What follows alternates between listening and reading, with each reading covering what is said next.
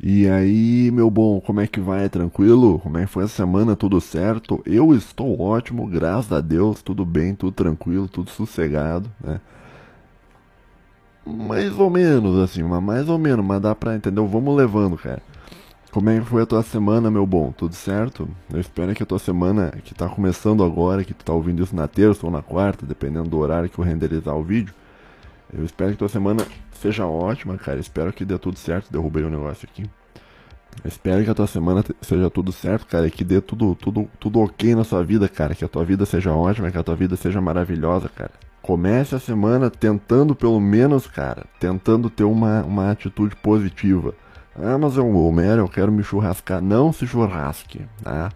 Fica tranquilo, fica numa boa, meu querido, que vai dar tudo certo.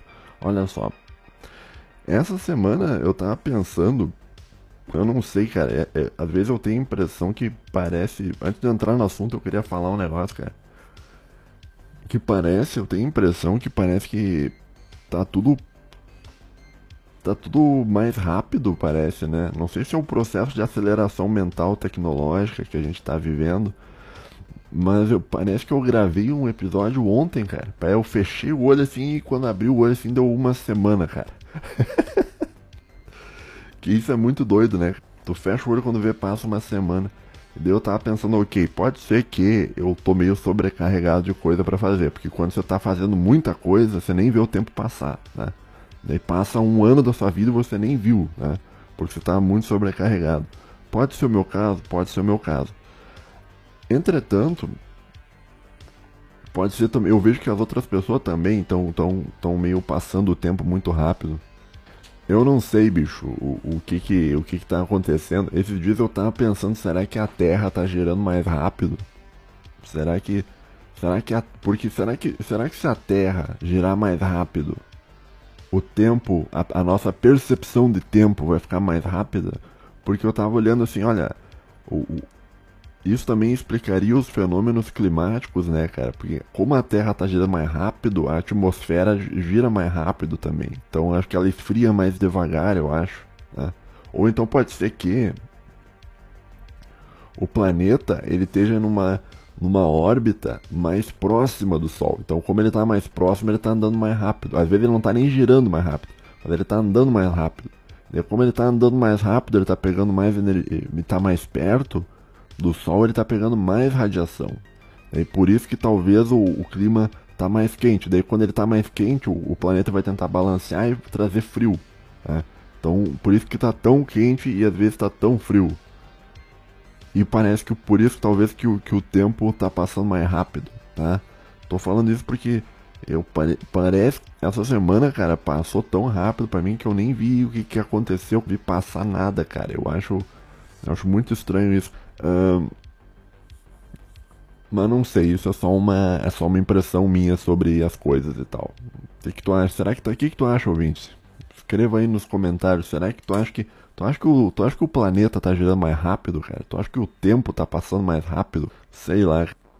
Bom, também eu, eu, gostaria de, antes de eu começar a falar também, eu queria dizer outra coisa, cara. Eu queria a, agradecer aí o pessoal que dá like no vídeo, agradecer os caras que comentam e tal. E eu vejo assim que tem umas pessoas que, que consomem o, o, o meu canal ali, o, o, conteúdo que eu posto. E são pessoas que, tipo assim, os caras acreditam muito assim que vai dar certo. Assim. Os caras, não, Homero, vai dar muito certo. Não, você vai ficar famoso. Não, cara, é só uma questão de tempo até dar muito certo, Homero. Vai dar certo, Homero. Os caras, vai dar certo, vai dar certo.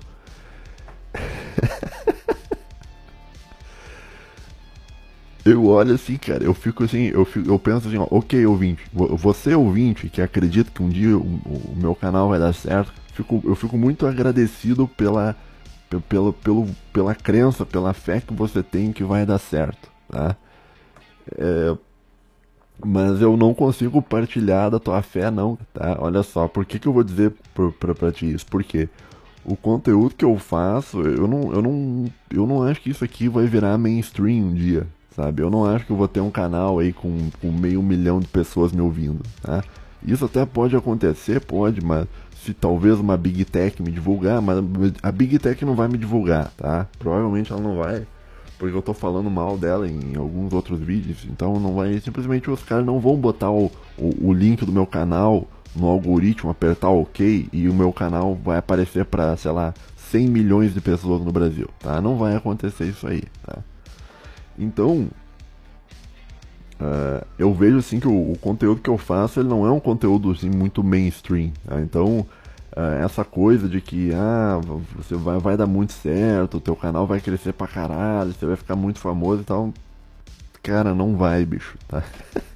Sinto, talvez assim, ó, olha só, talvez tu gosta bastante do meu canal, porque tu se identifica muito com as coisas que eu falo. Tá? Então, como você tem uma identificação, tu gosta. Entretanto, entenda, ouvinte, querido ouvinte, que provavelmente tu é exceção. Provavelmente você não conhece na sua vida pessoas que são muito parecidas contigo. Tá? Provavelmente você é uma pessoa diferente e por tu ser um cara diferente, tu vê graça no meu conteúdo, enquanto que existem outras pessoas, por assim dizer, normais, entre aspas, que não vê graça nenhuma. Né? Então, uh, fico agradecido aí pela, pelo pessoal que que acredita pra caralho, assim, que não, vai dar muito certo, não, você vai ganhar inscrito pra caramba, não sei o que, papapá. Muito obrigado, cara, tá? Só que. É, entendeu? É, não sei, cara. Eu, beleza, assim, vamos, talvez eu consiga crescer um pouco, talvez eu tenha um canal aí nos 10 mil inscritos no futuro, daqui a alguns anos, né? Mas eu não, não vejo assim, sei lá, né? Também eu queria dizer o seguinte, tem os, os ouvintes reclamando que eu não respondo os comentários do Nova Vertente, tá?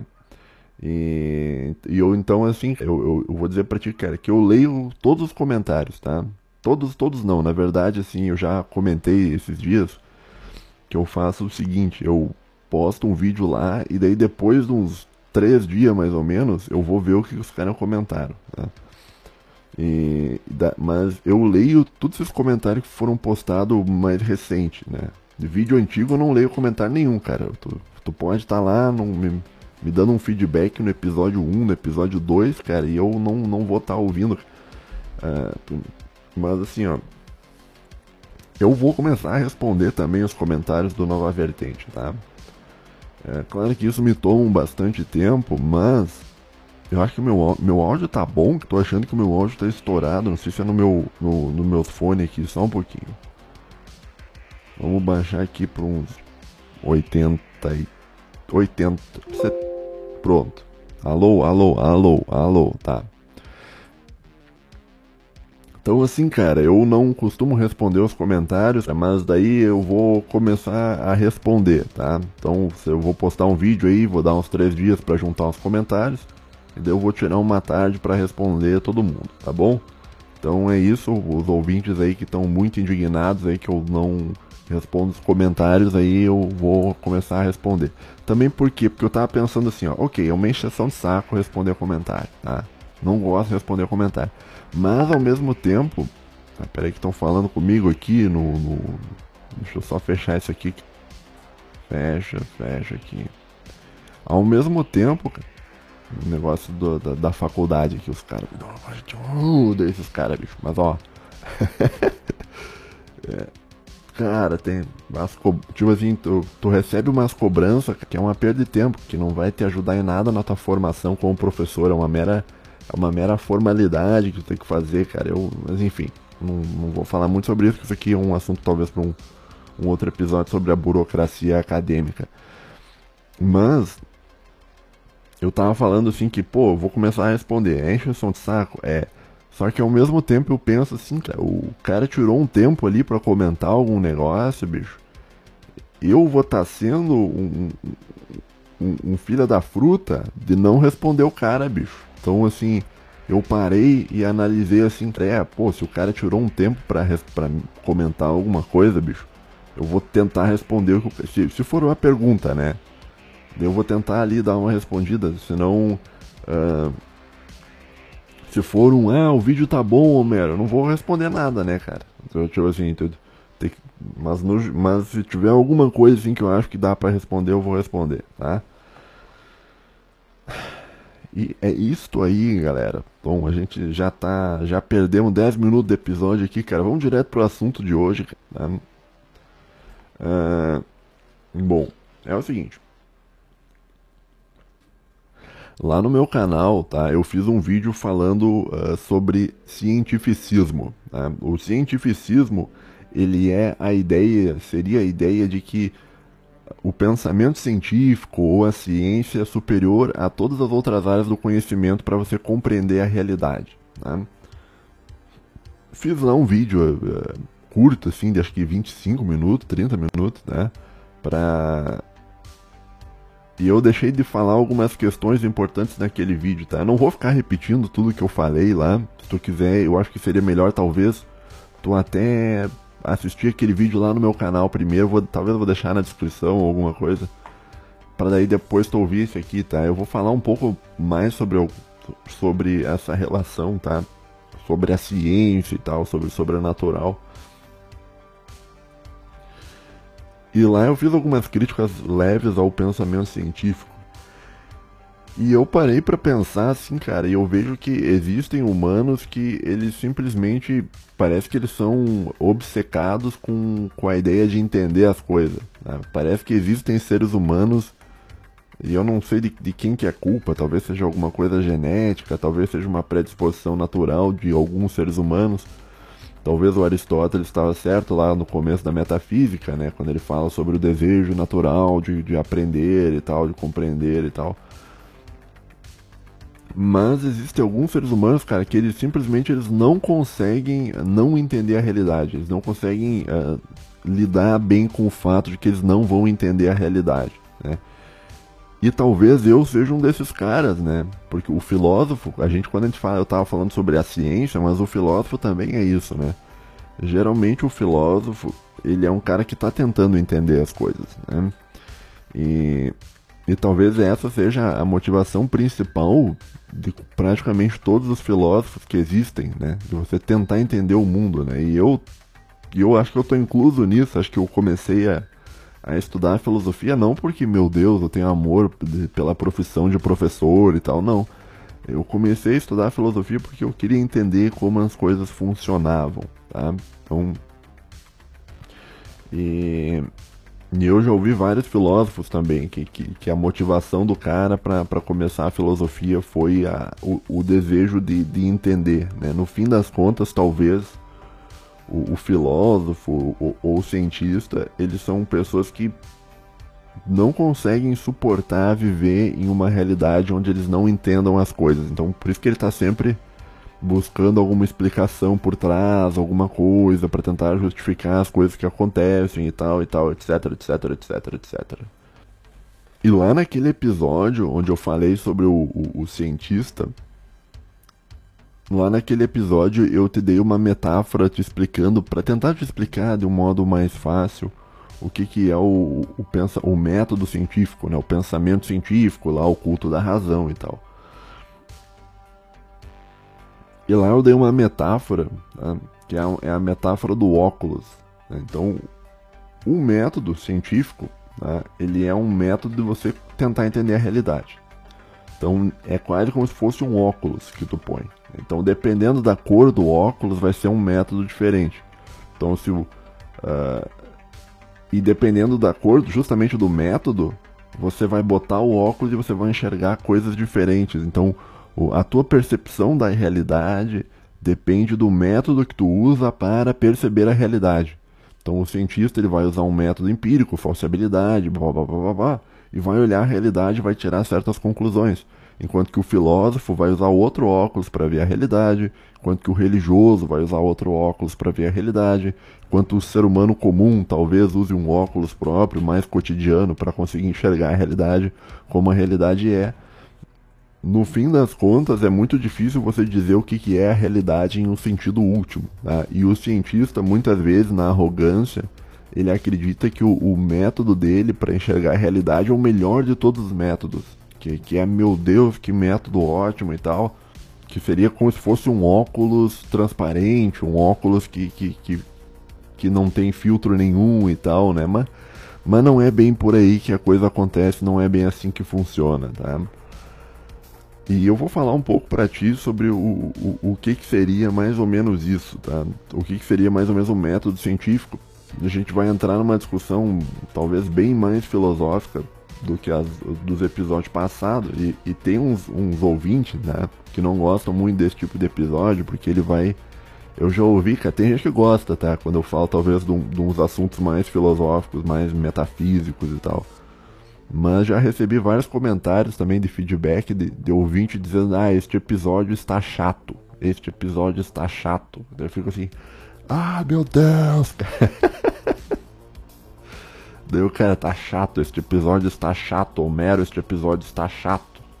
Daí eu fico assim, caramba, bicho. Por isso que era que não vai, por isso que eu nunca vou ser um, um cara muito famoso aqui. O meu canal sempre vai ser, ser, ser, pequeno, assim, né? Mas voltando ao negócio, assim, que eu tava te explicando, né? Então, o método científico, ele funciona como se fosse um óculos. Tá? Então, você põe, usa o método científico, você põe o óculos na sua frente, e olha a partir daquele método e você compreende a realidade a partir do método que você usou para investigar a realidade. Né? Não sei se está mais ou menos claro o que eu estou querendo te dizer. Né? Talvez aí uma pergunta que se faz, que é uma pergunta filosófica, será que é possível você ver a realidade sem usar nenhum óculos? Sem ter um método? Porque parece que toda, toda a visão da realidade é uma visão que, que tem em, si uma determinada perspectiva. Né? Então o cientista olha para a realidade através de uma perspectiva. O filósofo olha para a realidade através do, de uma perspectiva. E dentro dos filósofos tem diversas áreas da filosofia, cada uma olha dentro de uma perspectiva. Né? O religioso também, das várias religiões, olham a realidade em outras perspectivas. Então, a gente tem, na verdade, muitas, muitos óculos e não é possível talvez saber se algum desses óculos ele é o, o, o óculos transparente, ou seria o óculos que não é óculos, seria o, você enxergar a realidade exatamente como ela é, sem qualquer tipo de filtro, né? O ideal seria você enxergar a realidade sem filtros, entretanto, será que é possível isso? A gente se pergunta. Mas a gente hoje eu quero falar também um pouquinho, fazer uma breve crítica ao método científico. Tá? Então eu vou te explicar os limites do, do, do método científico. Isso aqui, cara, você teria Ó, cara, me deixa um like aí no vídeo, cara, por favor, cara. Porque esse tipo de conteúdo, cara, você, tu, tu tem que ler muitos livros para entender. Né? Não é um negócio que você vai encontrar facilmente no YouTube. É o seguinte, as, as verdades científicas, tá? as verdades do método científico, elas são verdades uh, que limitam-se ao mundo natural. Eu vou te dar um exemplo para tu entender. Né? Então, o, o cientista, quando ele vai enxergar a realidade ele enxerga através de uma hipótese.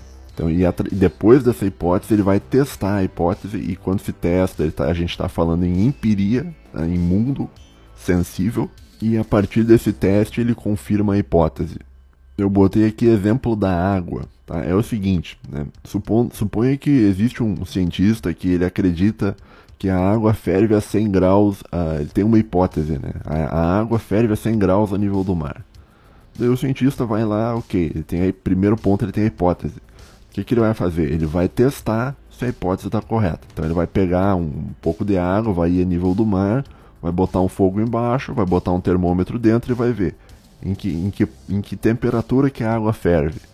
Então, se a água ferver a 100 graus, logo a hipótese do cientista está correta. Se a água não ferver a 100 graus, a, a hipótese do cientista está errada. Né? Então, uh, a confirmação da hipótese dele é sempre escorada no mundo, no mundo físico, no mundo natural, por assim dizer. Tá? Então existe a teoria e a teoria é comprovada pelo mundo, pelo mundo prático, pelo mundo natural. Agora, a, as proposições, né? Proposições seriam um conhecimento, né? A proposição é aquela ideia aristotélica que é uma a proposição é uma frase que declara algo sobre algo, né? Quando você fala Sócrates é mortal, isso é uma proposição que está declarando algo sobre algo. Já as proposições científicas, tá? Ela nenhuma proposição científica, por definição, ela é uma verdade irrefutável, né? Todas as proposições científicas, elas têm para ser científicas, elas precisam poder ser refutáveis, né? O nome técnico para isso, que você vai encontrar lá em Karl Popper, é uma coisa chamada falseabilidade. A verdade de que a água ferve a 100 graus a, a, nível do mar, ela não é uma verdade final, ela é uma verdade provisória. Então, essa verdade provisória, ela vai valer até quando? Até alguém conseguir fazer um experimento que possa ser repetível por qualquer pessoa em qualquer região do mundo, e esse experimento prove que não é 100 graus, que sei lá, que é 102, 103. E daí se forma o que? Se forma uma nova verdade, que seria que a água ferve a mais de 100 graus. Já essa proposição de que a água ferve a mais de 100 graus, ela também não é uma proposição final, ela é uma provisão, proposição provisória.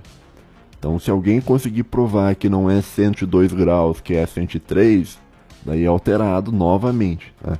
Então, toda, todo o conhecimento, que ele é um conhecimento científico, ele é baseado num método tá? e tem como base a noção de falsibilidade, que é a ideia de uma coisa poder ser falsa que é diferente, por exemplo, de proposições da lógica. Né? Quando você fala que uh, ou você é você, ou você não é você, né? isso aí é uma verdade necessária. Não tem como você ser você e não ser você ao mesmo tempo. Né? É, ou, ou então, quando se diz que toda coisa é igual a si mesma, isso também é uma verdade. Última, não tem como refutar isso aí. Né? Que é a ideia lá da matemática lá do A igual a. Tá? mas isso seriam proposições irrefutáveis e tal. O método científico, não sei se está muito complicado o que eu tô falando, cara. Eu tô sentindo que eu já perdi os ouvintes, cara. tô sentindo. Oh, desculpa, ouvinte. Ah, hoje, hoje, é, hoje a gente vai só nessa loucura aqui, cara. Tá? Hoje a gente vai aqui até o infinito aqui. Mas é o seguinte. Então, eu tava te contando ali, então, que o, vamos voltar, vamos, vamos, vamos dar um passo para trás de novo só para o ouvinte não, não ficar perdido. Estava te contando que o método científico ele é limitado pelo mundo natural. Né? Então, e funciona através uma, da ideia de hipótese, né? e a hipótese ela vai ser testada. Né? Tem também um filósofo que falava sobre isso, que é o Francis Bacon, né? Que ele falava aquela coisa do cisne, né? Então, a ideia de você ter uma hipótese que todo cisne é branco. Daí você comprova essa hipótese na realidade. Mas você vai abandonar essa hipótese quando você encontrar algo que contraria a realidade. Então, se tu encontrou um cisne negro, daí já é falso que todo cisne é branco. Né? E as proposições científicas são mais ou menos desse modo, né? Então, o cientista ele forma uma noção, né? Que, uh, que todo cisne é branco ou que a água ferve a 100 graus e aquela proposição ela vai valer uh, como uma verdade provisória, né, que vai valer até alguém conseguir refutar aquela verdade. Né, e isso é uma proposição falseável. Né, isso é o princípio, em resumo, assim, bem atropelado, isso é a ideia de falseabilidade. Então, as proposições científicas elas não são dogmáticas nesse sentido. Em outros sentidos até talvez sejam mas no sentido de ela não é dogmática no sentido de que todo e qualquer conhecimento científico é possível de ser provado falso, né? de tu poder provar que é falso, né? Agora a questão é, tem conhecimentos científicos que não, que apesar de ser pro, possível provar que é falso, nunca foram provados que são falsos, né? Que nem por exemplo a ideia de que a água ferve a 100 graus a nível do mar.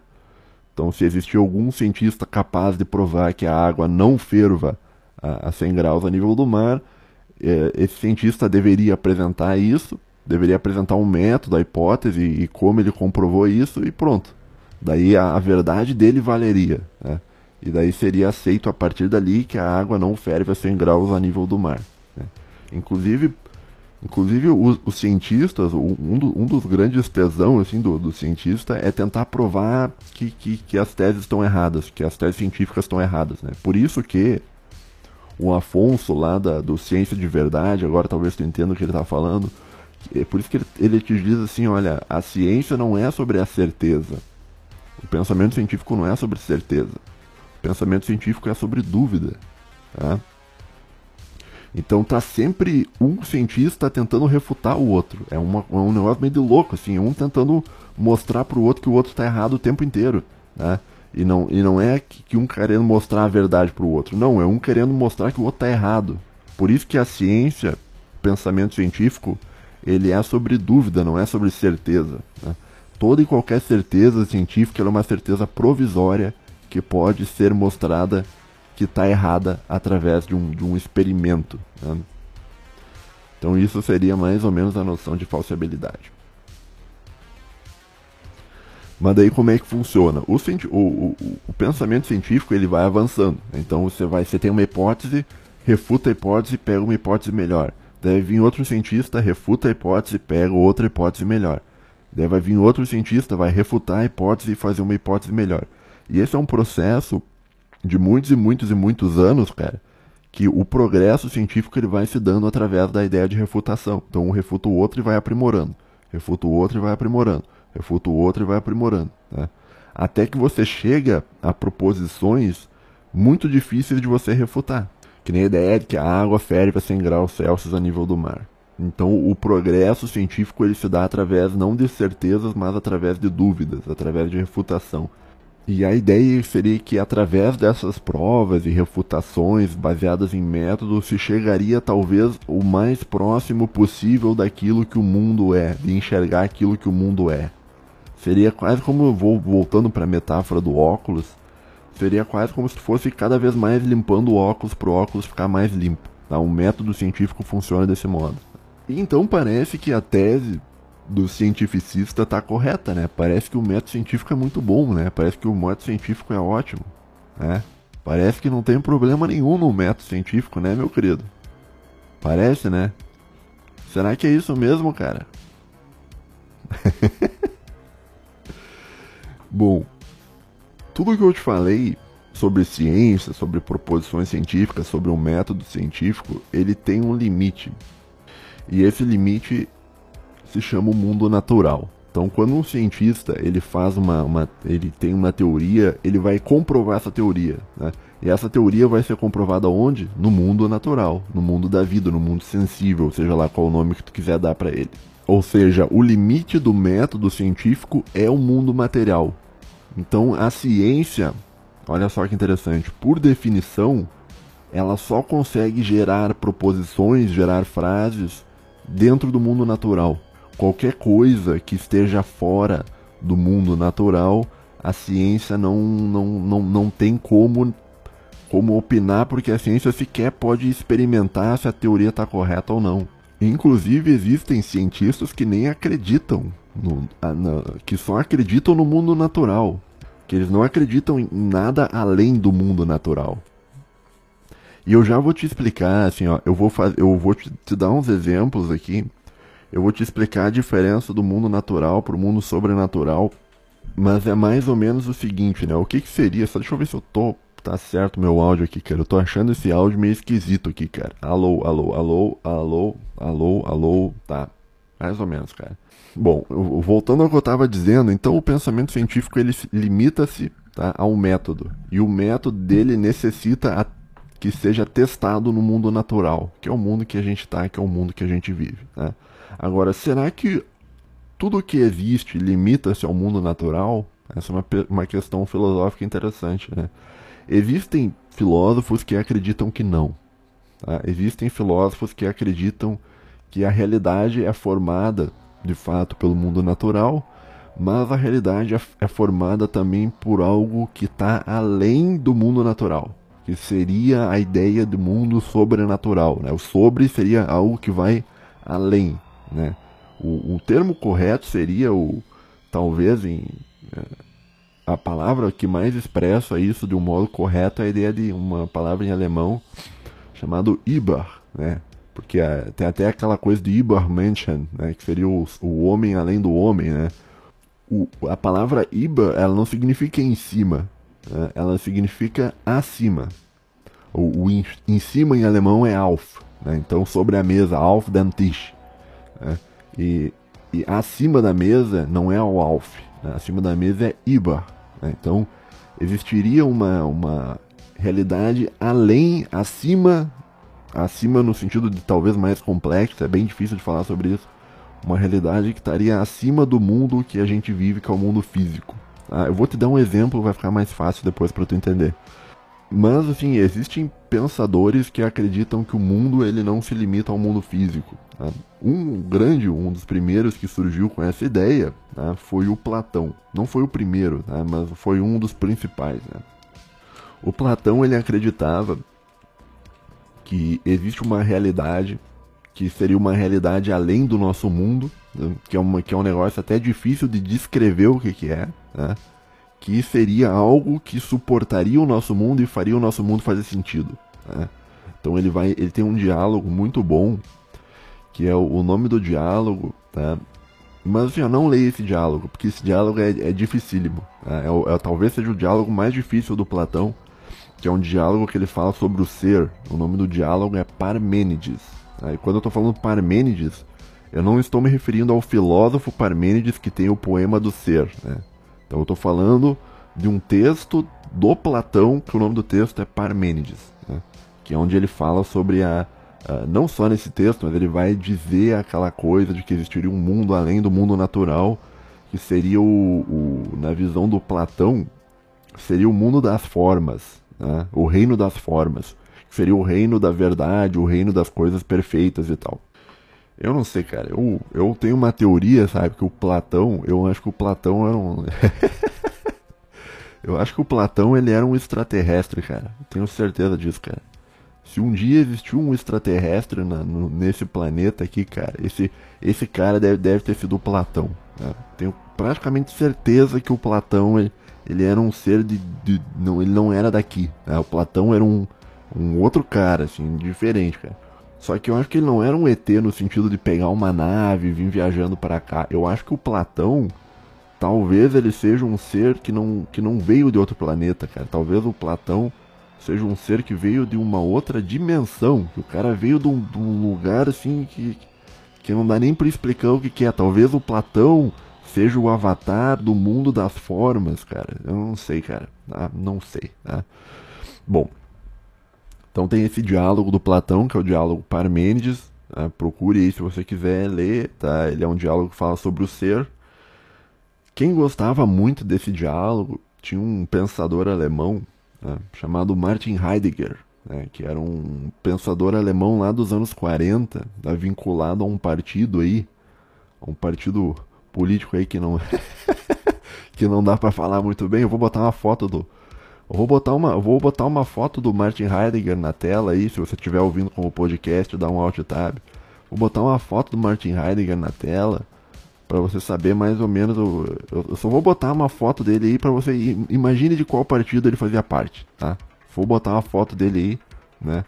Agora, o Martin Heidegger, ele era um dos principais existencialistas alemães e tal, e ele gostava muito do desse diálogo, que fazia era uma influência muito grande na obra do Heidegger a, a ideia do o diálogo Parmênides do Platão, né, sobre sobre o ser, sobre as formas. É né? claro que o Heidegger ele vai entrar numa parte mais onde ele vai falar sobre a existência através de uma projeção temporal e tal, uma coisa lá do Heidegger, né? Mas o Platão ele tinha essa teoria de que a, a realidade que a gente vive é uma realidade que ela existe sendo sustentada por uma outra realidade além da nossa realidade e essa realidade além da nossa realidade ela é uma realidade que tu não consegue uh, experienciar. Tu não consegue pegar com a mão, tu não consegue, não tem fator causal nenhum. Você sequer consegue compreender, mas na ideia do Platão existe. Então é um negócio que existe, mas que estaria na teoria do Platão como algo completamente assim. É, é difícil até de descrever o que, que é, tá? mas na cabeça do Platão existe. Eu vou te dar um exemplo para tu entender mais ou menos o que seria essa dimensão que, que sustentaria a nossa dimensão. É um exemplo que não é original meu. Tá? Eu vi esse exemplo de um. Eu estava assistindo acho, uma palestra de um físico, que o físico estava falando sobre dimensões e tal. Agora eu não vou saber quem que é o cara, eu queria dar os créditos, mas eu não sei quem que falou isso. Tá? Mas não é a ideia minha. Né? Aliás, uma boa parte das ideias que eu falo aqui não são minhas, é tudo coisa que eu li. Né? Mas eu vou dar o exemplo do copo. Né? E se alguém souber quem que falou isso, cara, pode deixar nos comentários aí para dar os créditos pro cara, tá? Foi um físico que falou isso, em teoria um cientista, né? Bom, ele vai. É, esse exemplo do copo ele vai começar mais, mais ou menos do seguinte modo. Né? Ouvinte, se prepare para ouvir um, uma, uma, uma, loucura aqui que, que é muito estranha, mas que faz algum sentido, que é uma metáfora. Uma metáfora, uma analogia. Tá?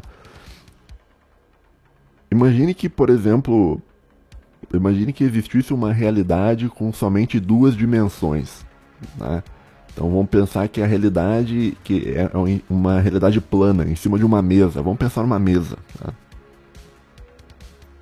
A mesa, que seria uma mesa plana, ela possui somente duas dimensões, que no caso vai ser, vamos pegar o plano cartesiano, o eixo x, que é o eixo para a esquerda e para a direita, e o eixo z, que é o eixo para frente e para trás. Né? Não tem o eixo y.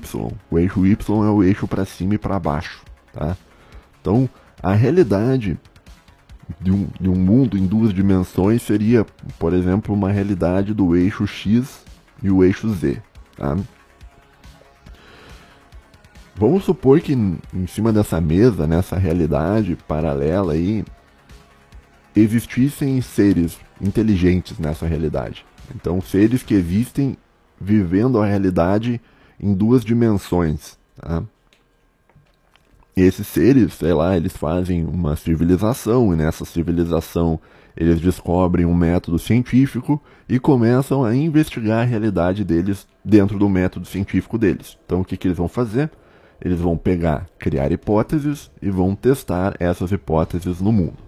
Entretanto, o teste dele limita-se ao mundo. Né? E o mundo deles é um mundo em duas dimensões. Então eles, só, eles vão viver ali dentro daquela mesa, mas eles não vão conseguir, eles, eles só vão conseguir experienciar coisas em duas dimensões. A terceira dimensão, que é o eixo Y, eles não entendem. Não entendem por quê? Porque está além da compreensão deles, porque eles são seres de duas dimensões. Não sei se eu estou me fazendo entender. Né? Agora, suponhamos que, que, que, chega o ouvinte ali com um copo, né? E põe um copo virado em cima, da, em, em cima dessa mesa. Tá? Você foi ali e botou um copo. Ok, fácil. Né? Agora, para você, você entende exatamente o que está acontecendo. Né? Então é um ser de três dimensões. Agora, esses habitantes desse plano de duas dimensões, né, eles não vão ver um copo. O que eles vão ver na realidade deles é que do nada do nada se formou um círculo. E eles, os cientistas daquela realidade, eles vão tentar explicar o círculo e eles não vão conseguir te explicar como surgiu o círculo. Eles vão dizer, existe um círculo aqui, esse círculo tem tal tamanho, a gente testou a teoria e tal, e, e a gente consegue medir o círculo de lá para cá, de cá para lá e não sei o que. Este é o círculo. Tá? Ou seja, esta é a realidade. A realidade é que existe um círculo no, no, no nosso universo. Né? Mas, cara, esses cientistas dessa realidade, eles jamais vão conseguir compreender o que formou o círculo, que foi o que foi o copo. Porque, porque o copo ele é um objeto de três dimensões, cara. Né? E aqueles seres que estão nesse, nesse exemplo nosso, eles são seres de duas dimensões. Então, por mais que eles tentem, por mais que o método científico deles seja o mais correto possível, nunca eles vão conseguir compreender o copo. Porque isso está além do, de, de, todo e qualquer método que eles usem para entender qualquer coisa. Talvez o único cara que consiga compreender seja, sei lá, um filósofo nesse método, que, que ele vai olhar para o círculo e vai falar: olha, Será que não existe uma realidade que, que sustenta o círculo, que faz com que o círculo exista? E, e que talvez seja uma realidade que a gente sequer consiga compreender? Né? Que está lá, mas que é incompreensível para a gente? Daí vai vir o, o, cientista e vai dizer: não, isso aí não tem pé nem cabeça, isso aí não existe isso. Só o que existe é o mundo sensível, só o que existe é o nosso mundo, que é o mundo em duas dimensões. Né? Isso seria o sobrenatural usando a metáfora que eu, que eu, que eu tô te explicando, da, da mesa e o copo em cima da mesa, seria quase como se a gente, o humano, fosse um ser de três dimensões, né? e existisse uma outra dimensão que a gente não, que não consegue entender que explica a nossa. Então, na verdade, do exemplo, vamos voltar ao que eu falei, No exemplo, seria quase como se a gente vivesse em um mundo de duas dimensões e tentasse entender o mundo, mas não ia conseguir entender o mundo. Por quê? Porque para entender o mundo, tu teria que ser um ser de três dimensões, e a gente não é, nesse exemplo da, da mesa. Tá bom? Então, isso é o um mundo sobrenatural.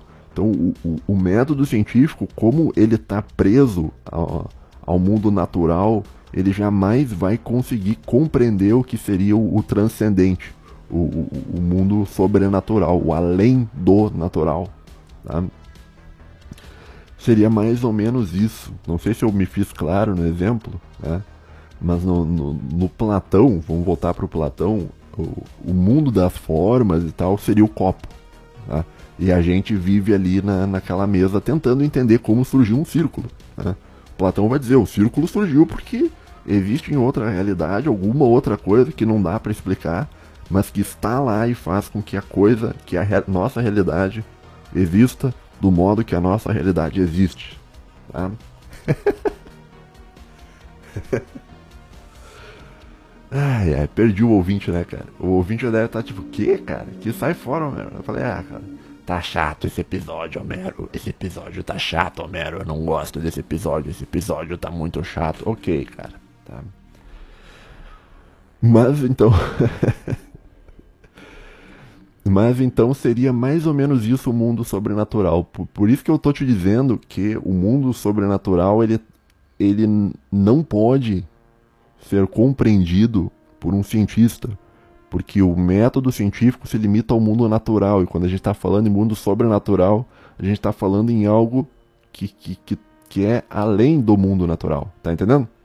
O cientista ele, ele é muito bom para te, te, explicar é, o, o, tamanho do círculo, como o círculo surgiu, mas o cientista nunca vai conseguir explicar o copo. Tá?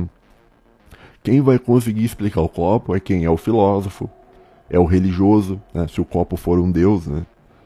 Porque assim, em teoria, né, Deus também é, um, é, uma, seria uma entidade sobrenatural, seria um negócio que está além do, do, do, do treco todo, né? E Inclusive, Deus, cara, sustenta o cosmos de um modo que eu acho que Deus, cara, poderia literalmente mudar 100% da realidade em uma fração de segundo. Ele poderia estralar o dedo ali e muda tudo, né?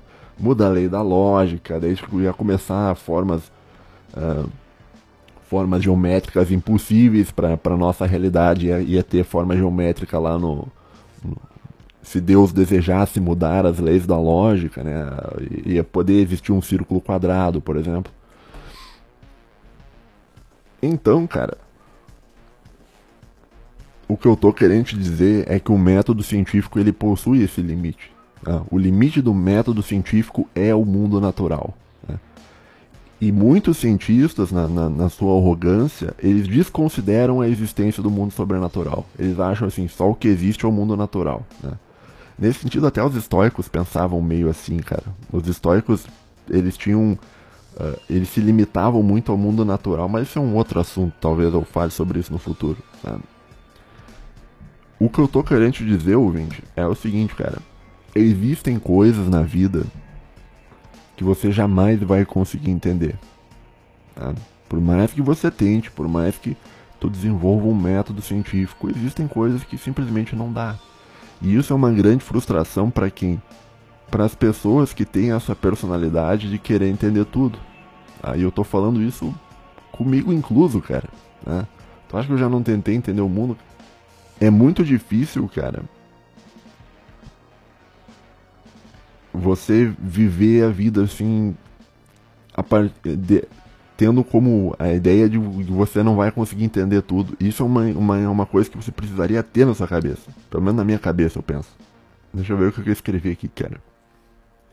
Existem. Eu vou abrir aspas para mim mesmo. Existem pessoas que não entendem uma coisa muito importante sobre a vida. é preciso que tu entenda que existem coisas que tu não vai entender. Né? E o mundo sobrenatural seria mais ou menos uma dessas coisas. Tá? Mas não para por aí, ouvinte. Não, não para por aí. Né? Existem outras coisas além do mundo sobrenatural que você não vai entender. Por exemplo, Né? Vou, quer, quer ver mais uma coisa que você vai ficar pensando e falar: caramba, eu não entendo disso. Né? E talvez nem seja possível você entender. Né? Seria um número. O que, que é um número? Essa é uma discussão bem, bem interessante dentro da filosofia da matemática. O, que, o, que, o que, que é um número? Tu for olhar para a realidade, você vai ver que o número não existe em lugar nenhum da realidade. O que existem são as coisas. Né? Mas o número, apesar de estar tá ali, ele não é a coisa. O número é um negócio além da coisa. Né? Então, por exemplo, quando eu falo no número 1, eu estou dizendo um Homero. Quando eu falo número 0, eu tô, eu tô falando que, que não há um Homero, entendeu? Ou seja, o número ele habita o mundo natural, mas ele não faz parte exatamente do mundo natural. Talvez fora da cabeça do ser humano não existam números. Né? Uma borboleta, né, ela, ela vive a vida sem saber que existem números, sequer ela sabe que ela existe como uma borboleta. Você enxerga números em, um número, em, em várias, vários lugares, em, em todos os lugares, cara e você não consegue explicar o que, que é um número. E, e, existem teorias dentro que não falei, isso aqui eu não vou entrar muito profundamente porque é uma coisa complicada, mas dentro da filosofia da matemática, a resposta, uma resposta que se dá para isso, tá, é que o, o, número existe num lugar que também não é bem um lugar, tá, que, é, que, que também não é nem sobrenatural e nem natural, tá, que seria o reino dos números né? que seria o lugar onde estão os números. Que... E olha só que louco, o número ele é tão maluco, a ideia filosófica do número é um negócio tão maluco, mas tão maluco, que sequer ele segue as leis da, de, de, da, da, lógica. Os números, apesar de eles serem lógicos, eles não seguem muito bem a lei da lógica. Porque, por exemplo, se uh, uh, vou te dar um exemplo aqui, deixa eu pensar um, por exemplo, o número 1. Vamos pensar o número 1. Vamos ficar só em 0 e 1 para não complicar. vamos, ficar, vamos pensar o número 1. O número 1 existe em você, ouvinte. Você é um ouvinte. Né? Só que esse número 1, ele existe em mim também. Eu sou um, um, um, um cara falando. Tá? Agora, o número 1 existe dentro da linguagem de programação do meu computador também. Agora, o número 1 ele vai existir na linguagem do teu computador também. E, e o número 1 um, ele vai existir em uma quantidade que é enorme de lugares. Tá? Então, e, a, e o mais louco sobre isso é que o 1, um, o número 1, um, ou um número qualquer, eu estou usando um como exemplo, mas o 1 ele existe a uma. De... Olha só, ele tem uma característica do universal, né, que o Platão falava em universal também. O número existe a uma determinada distância dele mesmo. Isso é um negócio assim, tu fica assim, caramba, bicho, como isso? Por quê? Porque o 1 ele tá aqui comigo, eu sou um Homero, mas o 1 também tá em você, ouvinte. Então o 1 tá em mim e o 1 tá em você, e o 1 tá dentro do seu computador, e o 1 tá em, em um prédio onde você mora, e o 1 tá em uma rua, e o 1 tá em um carro. O 1 tá em vários lugares, cara. Então ele tá a uma determinada distância dele mesmo, coisa que é impossível para alguma coisa do mundo físico fazer eu não te, eu como Homero, eu faço parte do mundo físico. Só que eu não consigo estar a uma distância de mim mesmo. Eu estou exatamente onde eu estou, né? Não tem como eu me distanciar de mim mesmo, né? Já o número não. Número 5, ele tá, ele é o número 5 em vários lugares. E não só isso, cara, o número 5, o número 4, 3, 2 e 1, 0, qualquer número, se for pensar, ele sequer ele tem, ele tem um nome próprio. Porque assim, o 1 ele existe como um pra gente que vive no mundo romano. Tá? Agora, o 1 ele não vai existir como um pro cara oriental. O oriental ele vai usar outro nome para falar um, mas que significa a mesma coisa. Ou seja, são vários nomes para designar a mesma coisa que seria o número 1. A entidade número 1 que existe em vários lugares da realidade, mas não está em nenhum lugar da realidade. Porque o que só está na realidade são as coisas. E o, e o 1 um não é uma coisa, o 1 um é um número. Então o 1 um é um. Tá entendendo, ouvinte? Que existem. O mundo da matemática é outra coisa também, cara. que é tão enigmático quanto o, o mundo sobrenatural. Então você não, não consegue explicar direito. Né? Então o cientista que está me ouvindo agora nesse momento já deve estar tá tremendo assim, meu Deus, eu não consigo entender isso. É, pois é. A vida é assim, cara. Tu não vai entender as coisas. Alguma coisa ou outra você vai entender. Né? Mas no geral é, é complicado. Tá? Uh, outro exemplo, meu, já estou em 50 e poucos minutos. Outro exemplo, tá? Uh, o teu pensamento. Né? O teu pensamento é algo impossível de você compreender também. Ninguém nunca conseguiu explicar o, o pensamento humano, tá? o que, que, gera o pensamento humano. Né? Uh, o cientista ele vai avaliar o, número, o, o mundo natural e ele vai ver, olha, existem sinapses que seria o, o pensamento ele está ali no teu cérebro, mais ou menos está no teu cérebro. Né? E o pensamento ele se manifesta através de, de, de, de, ligações elétricas. E o cientista também não sabe nem explicar o que, que é o mundo, o que, que é uma eletricidade. Ele não sabe. Né? Existem teorias para explicar o que, que é eletricidade, mas ele não sabe. Agora o cientista vai dizer assim para ti, olha, o teu pensamento ele é eletricidade. Né? Mas ele não é bem uma eletricidade, ele é uma eletricidade dentro do, do mundo físico no teu corpo. Mas de onde é que surge essa, essa eletricidade? Né? Então, apesar de todos os avanços da neurociência, até hoje ninguém conseguiu explicar como surge um determinado pensamento. Né? Como que um artista tem uma ideia para pintar um quadro, para fazer uma composição musical. Isso é inexplicável. Tá? E, e, por mais que se faça um experimento sobre o mundo físico e se avance bastante, né, sobre o mundo físico, uh, isso é uma questão que também que está em aberto, né. O, o subconsciente, a, a, ideia de subconsciente também, né, que é, também é uma teoria, né, mas que é uma teoria que, que acho que até faz sentido, né. Hum o, a própria noção do subconsciente, como é que funciona e tal, ou seja, os processos mentais da tua cabeça não são explicáveis por, por método científico nenhum. Você consegue explicar o pensamento andando de um, a eletricidade andando de um lado para o outro. Agora, da onde que surge isso, cara? Né?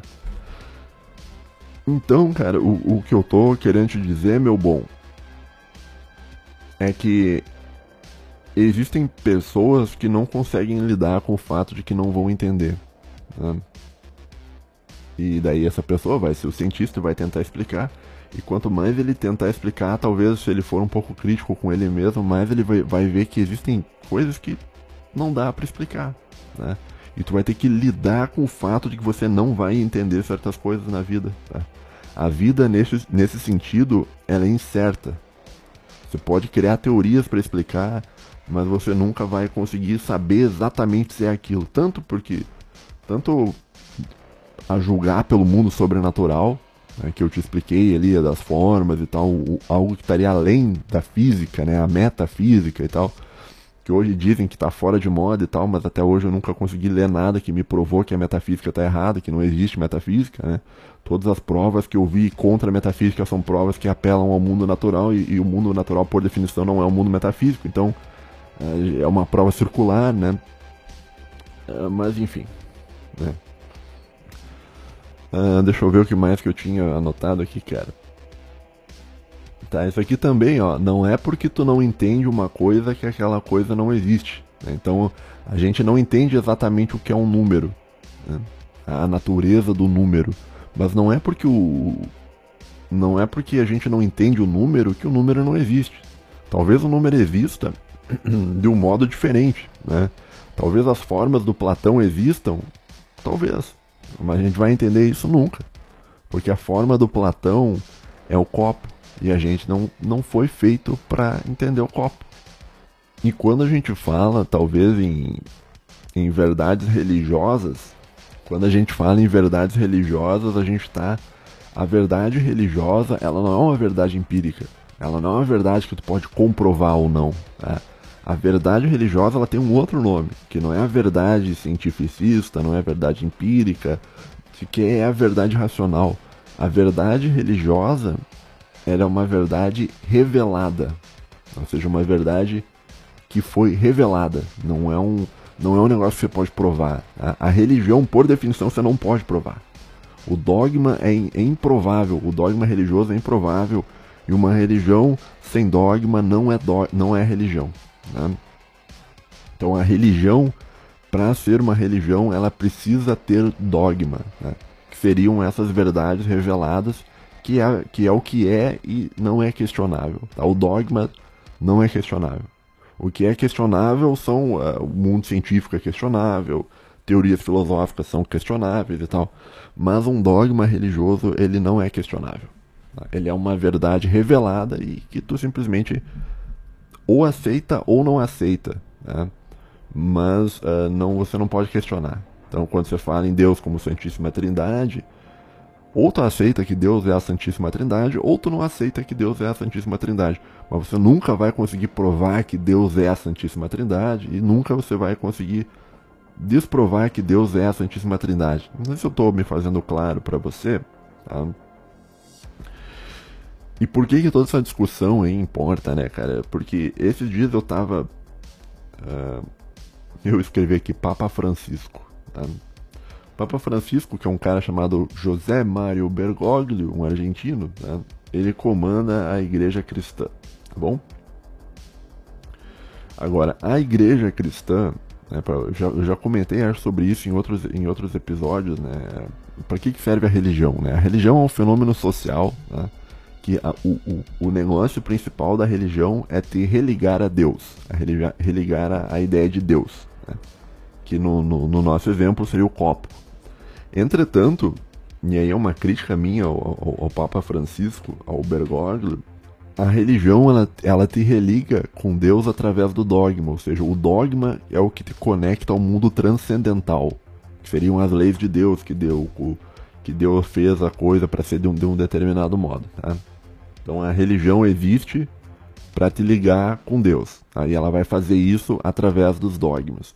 Agora, quando uma religião e é o caso do cristianismo atual, deixa de ser uma religião dogmática e passa para uma outra coisa, que é uh, que eu já vou falar sobre o que, que é, ela acaba perdendo seu significado. Né? O que, que é a, a, a religião do, do, Papa Francisco, do Bergoglio? A religião do Bergoglio, ela não é uma religião que busca o transcendente. Não.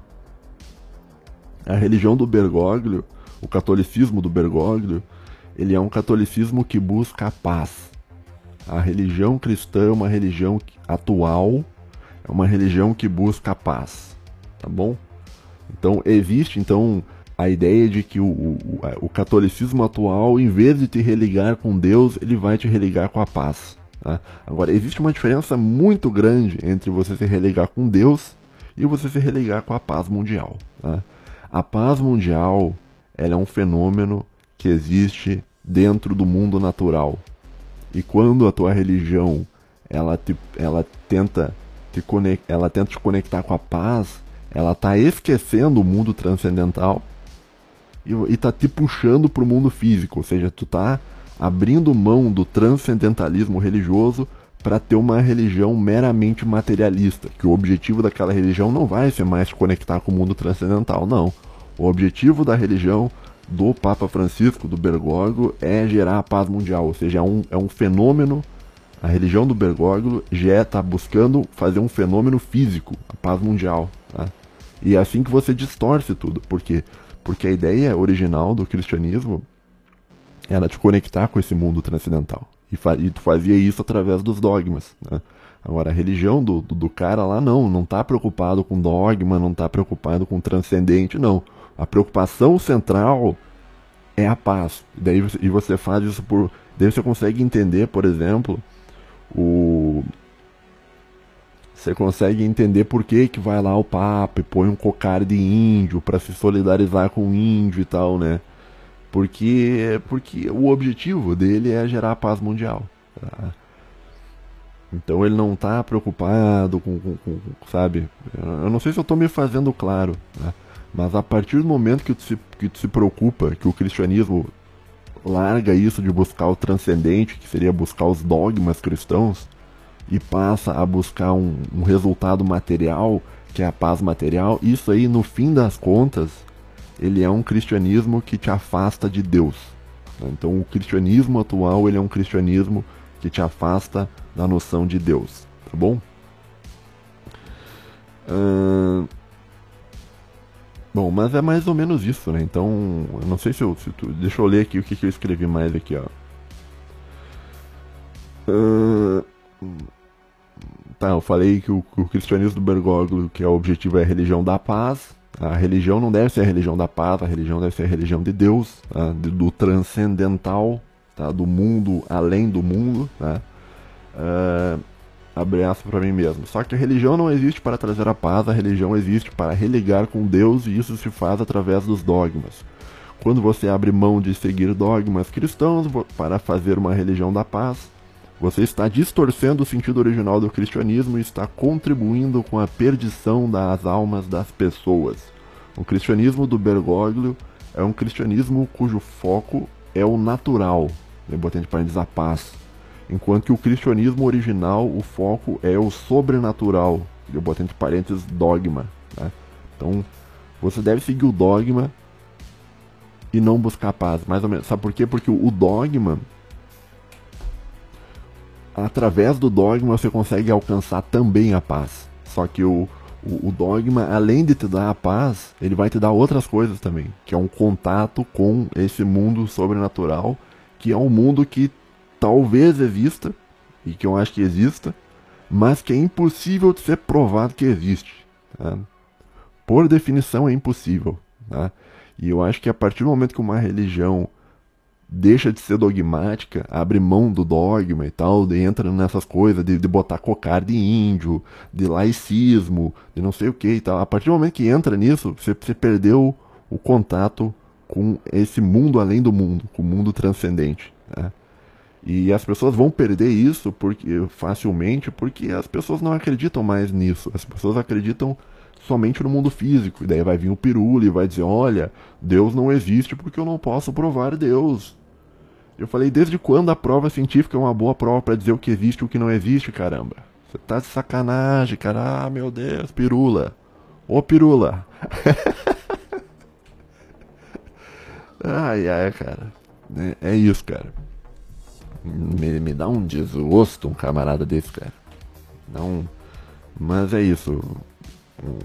Não sei se eu me fiz claro no que eu ia falar hoje, tá?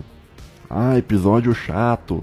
Desculpa, tá? Talvez na semana que vem eu faça um episódio um pouco mais leve, tá?